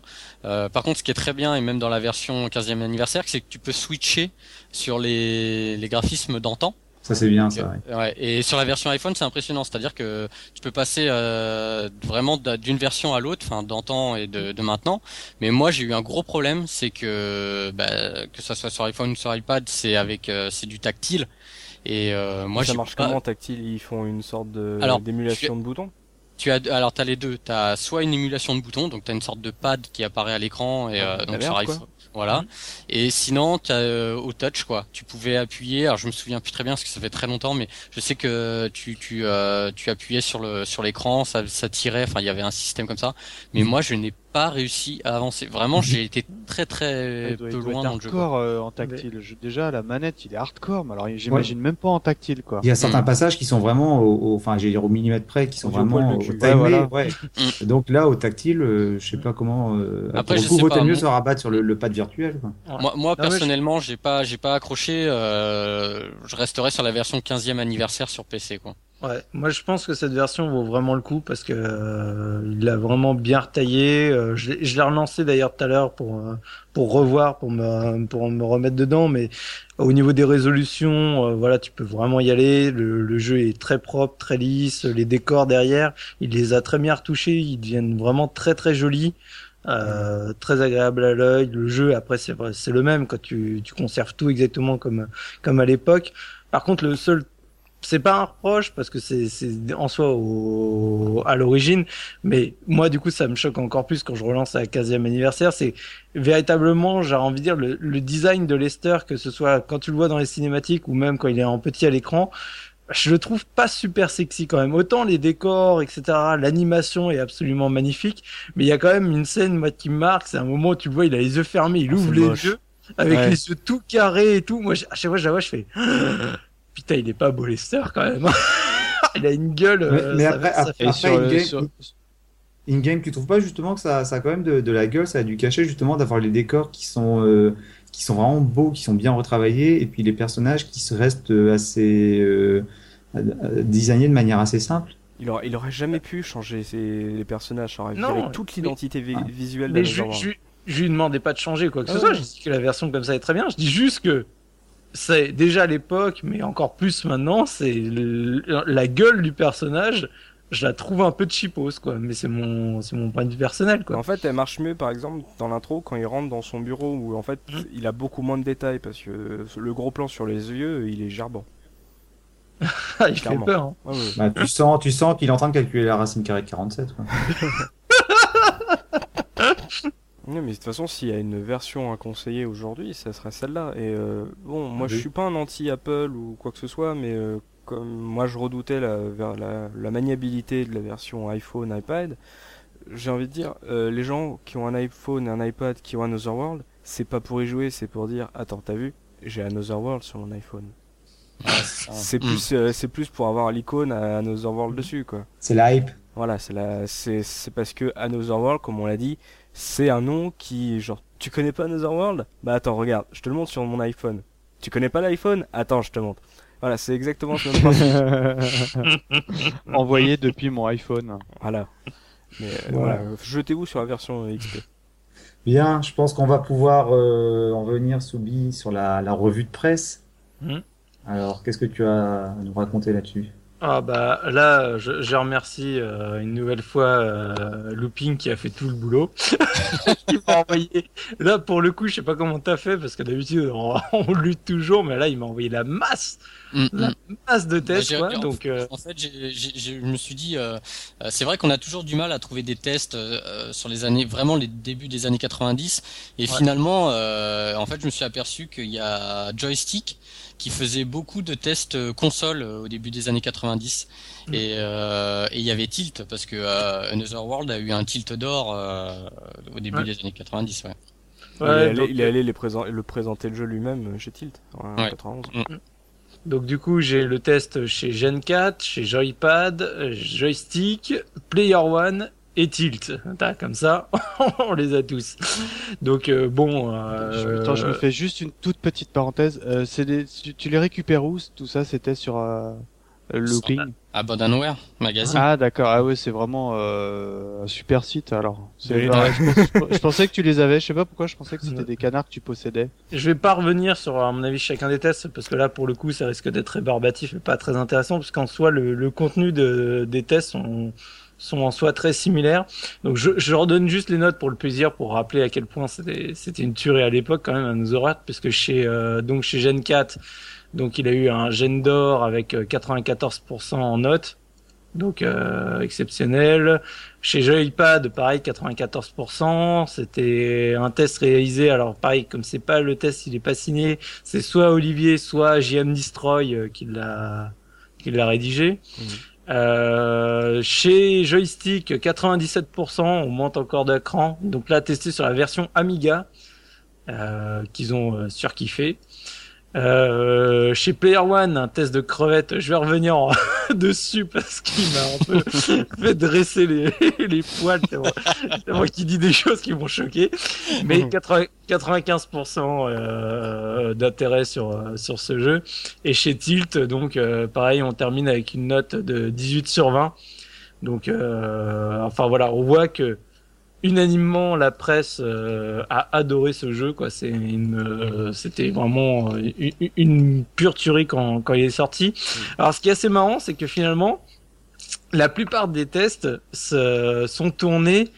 Et ça, c'est un truc que justement je voulais, je voulais aborder, je, je gardais euh, jusqu'à présent. En fait, ils essayent désespérément finalement d'expliquer le début du scénar dans tous les tests, à vraiment te décortiquer tout le début du jeu. Tu sais, euh, donc euh, tu as Lester, euh, grand scientifique machin, à limite à essayer de t'expliquer ce qu'il est en train de faire dans son labo, alors que t'as strictement aucun détail, ce qui fait que des fois dans le texte ça donne des choses très très rigolote, surtout quand tu connais un peu euh, tes, on va dire, euh, Les bases, les, les, les bases de la physique ou de la chimie. Ah oui. tu, lis des, tu lis des trucs, tu fais mon Dieu, qu'est-ce que je lis?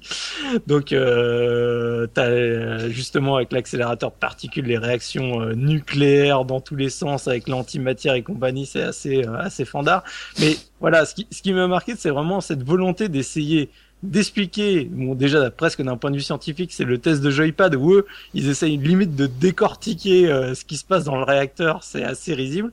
Et après, c'est expliquer tout le début du jeu, c'est-à-dire limite à, à se mettre dans la peau du personnage et dire euh, voilà, je me retrouve tout seul, j'avance, j'ai un, ennemi qui arrive, il va me tuer, enfin, tu sais, vraiment euh, presque faire la narration qui n'est pas dans le jeu du coup. Il y a un autre truc qui est drôle par rapport à, ces tests. Là, excuse-moi de t'interrompre, mais c'est parce que quand je les ai survolés, alors c'est pas le cas pour tous les tests.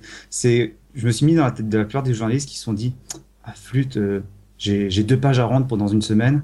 Je suis pas allé plus loin que le deuxième niveau dans le jeu. Comment je vais faire? Comment je vais faire? Donc, Du coup, ils essayent de meubler les deux pages en décortiquant bien la scène d'intro. Donc là, la voiture qui arrive, qui dérape devant le garage.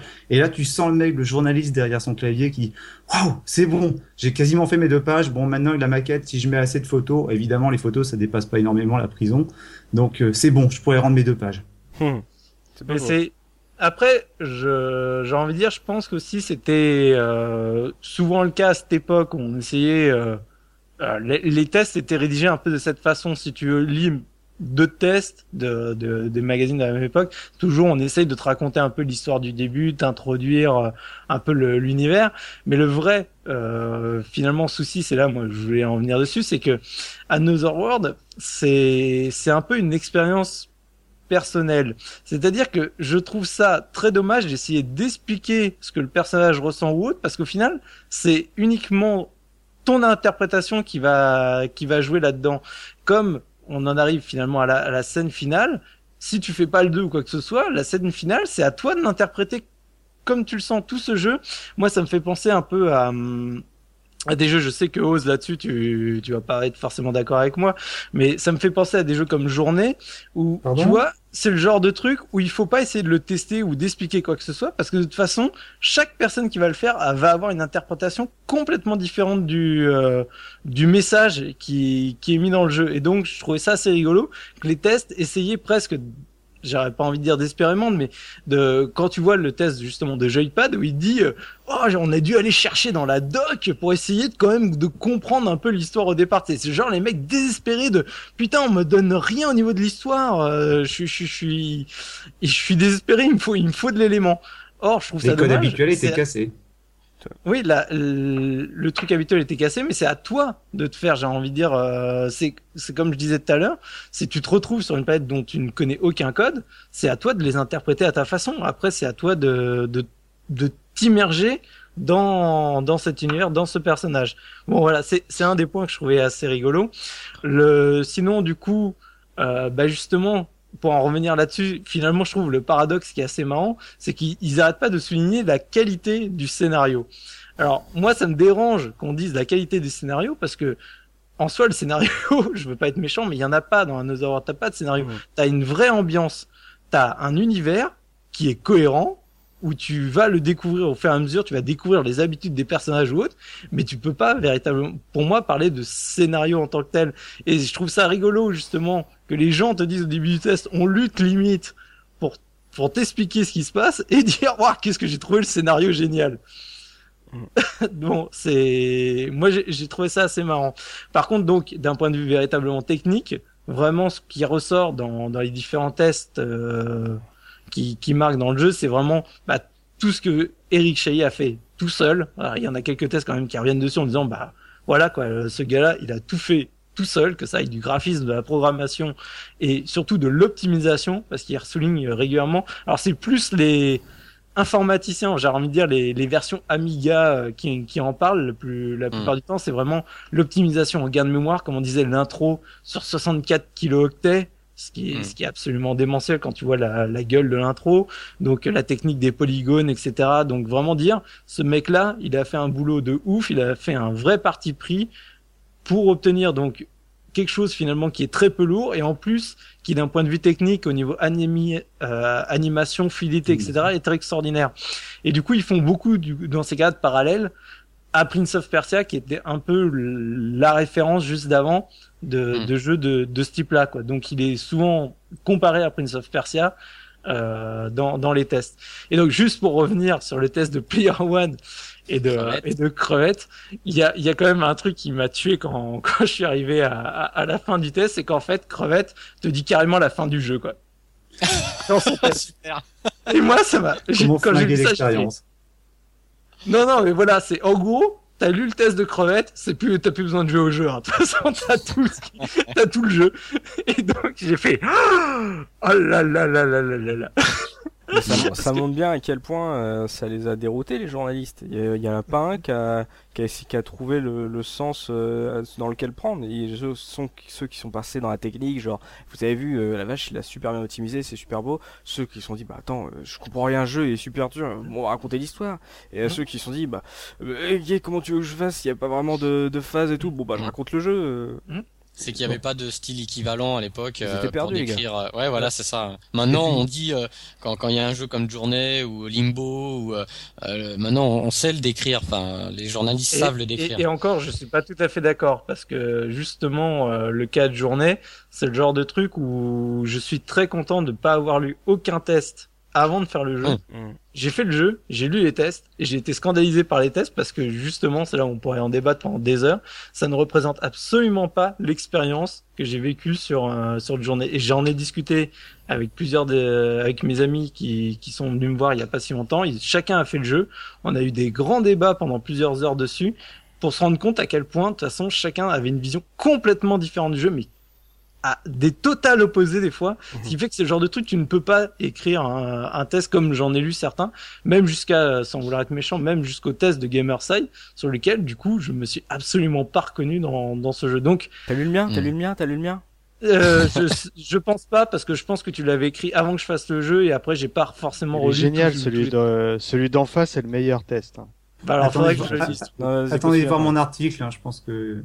Juste, ouais, une petite remarque, donc merci Soubi pour la revue de presse, et pour éviter le débat quand même, on glissera que là on a parlé des articles français, mais euh, voilà, c'est un jeu français, mais qui a été reconnu également dans la presse étrangère. Bon, Mm. euh, looping, les anecdotes Oui, bah, quelques petites anecdotes comme d'habitude. Euh, donc déjà pour commencer, bon c'est pas spécialement une anecdote, mais c'est quelque chose qu'il faut préciser, c'est que Another World a un nom différent à l'étranger, Mhm. donc euh, qui sont assez connus mais qu'on peut préciser. Donc euh, aux États-Unis, il s'appelle Out of This World. Et donc, ouais, il y a une raison pour laquelle ils ont... Laquelle est la raison pour laquelle ils ont changé de nom Euh, ça, c'est un gros fail, déjà. C'est qu'ils ont pas voulu euh, l'appeler Another World parce qu'il y avait un soap euh, aux États-Unis qui s'appelait Another World. Donc ils se sont dit, on va le faire Out of This World. Et euh, malheureusement, la même année, il y a une série américaine qui est sortie qui s'appelait Out of This World. Donc en gros, ils ont, ils ont changé le nom pour pas faire doublon et ils ont fait doublon. Et au Japon, il s'appelle euh, Outward. D'accord. Donc rien à voir, mais bon. Euh, voilà. Donc après une autre anecdote. Euh, en fait, il y a un jeu, il y a un jeu, si, enfin un clone de Another World qui existe, euh, qui est sorti euh, sur Amiga en, en 1997, qui s'appelle euh, Onescape. Ouais. Et euh, donc moi je l'ai essayé. 97. Alors, Il est, il est sorti en Amiga sur 97 et il a été réédité euh, il y a quelques années sur PC gratuitement. Donc on mettra l'adresse euh, Oh. sur le post. Euh, voilà, donc euh, bah, ça a- c'était développé par Invictus sur Amiga et euh, ça a été refait euh, donc sur PC. Le portage, par contre, je ne sais pas qui a fait le portage, mais c'est gratuit, donc faut pas se priver. Voilà. Et il est bien Il est bien Il est pas mal. Alors par contre, euh, bah, c'est euh, vraiment comme euh, comme le jeu d'Eric Chahi, c'est très dur. Donc euh, j'y ai pas mal avancé dedans, mais euh, assez crispant quand même. hein. Donc euh, bon, à essayer. hein. Euh, la dernière anecdote, c'est que vous pouvez retrouver le test du jeu par un ami à nous sur jeuxvideo.com. Oh. Et, et- et cet ami à nous, c'est Enfa. test sur jeuxvideo.com. Voilà. Je lui ai mis 17 sur 20. C'est tout Quoi, tu lui avais pas mis 20 oh je, je suis scandalisé. Et t'as eu une Xbox, c'est ça? Une Xbox 360, oui, en échange. Ouais. Bon, ça va. Bah, ça va très bien. Ça se passe bien. Ouais, on, te voit, on te voit jamais sur le live. Bah, j'ai j'ai gagné une Xbox, tu crois pas que je vais payer le live en plus, hein? Bien, bien, Looping, bah, merci, merci pour les anecdotes. Bien, on va, on va conclure. Je pense que, Enfalmir, t'avais, t'avais quelque chose à, à ajouter pour la, pour la conclusion? Oui, oui, oui, oui, oui, j'ai quelque chose à rajouter parce que c'est très compliqué de parler d'Another World euh, comme euh, l'a évoqué Subi, c'est un peu comme parler de Journey. Euh, moi, je pense à Another World parce que, comme on l'a dit, ça a cassé pas mal de trucs en termes de, de genre de jeu. Il y a l'absence de timer, de vie, de, de d'indication. Et euh, si je pense que s'il n'y avait pas eu euh, Another World qui avait, qui était sorti comme ça, et surtout qu'il a marché, donc qui a marché internationalement. Je pense pas qu'on aurait eu des jeux comme Ico.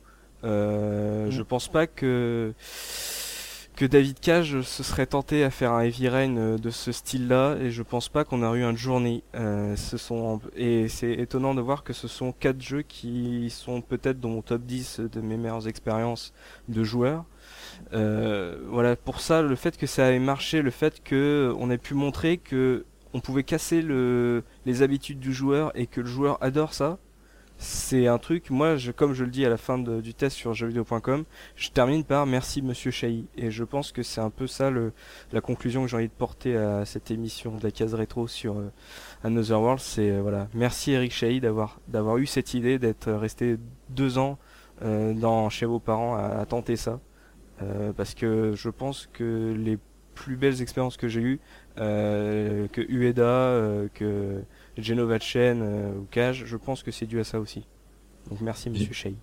Bien, bah, c'est une, euh, c'est une belle conclusion, un bel hommage euh, à Eric Chahi. Et c'est ainsi donc euh, qu'on conclut, qu'on termine l'émission. Donc, euh, Another World, je pense que vous l'aurez compris, hein, malgré sa difficulté, euh, faut y jouer, faut y jouer. Bien, bah, les amis, on s'en va.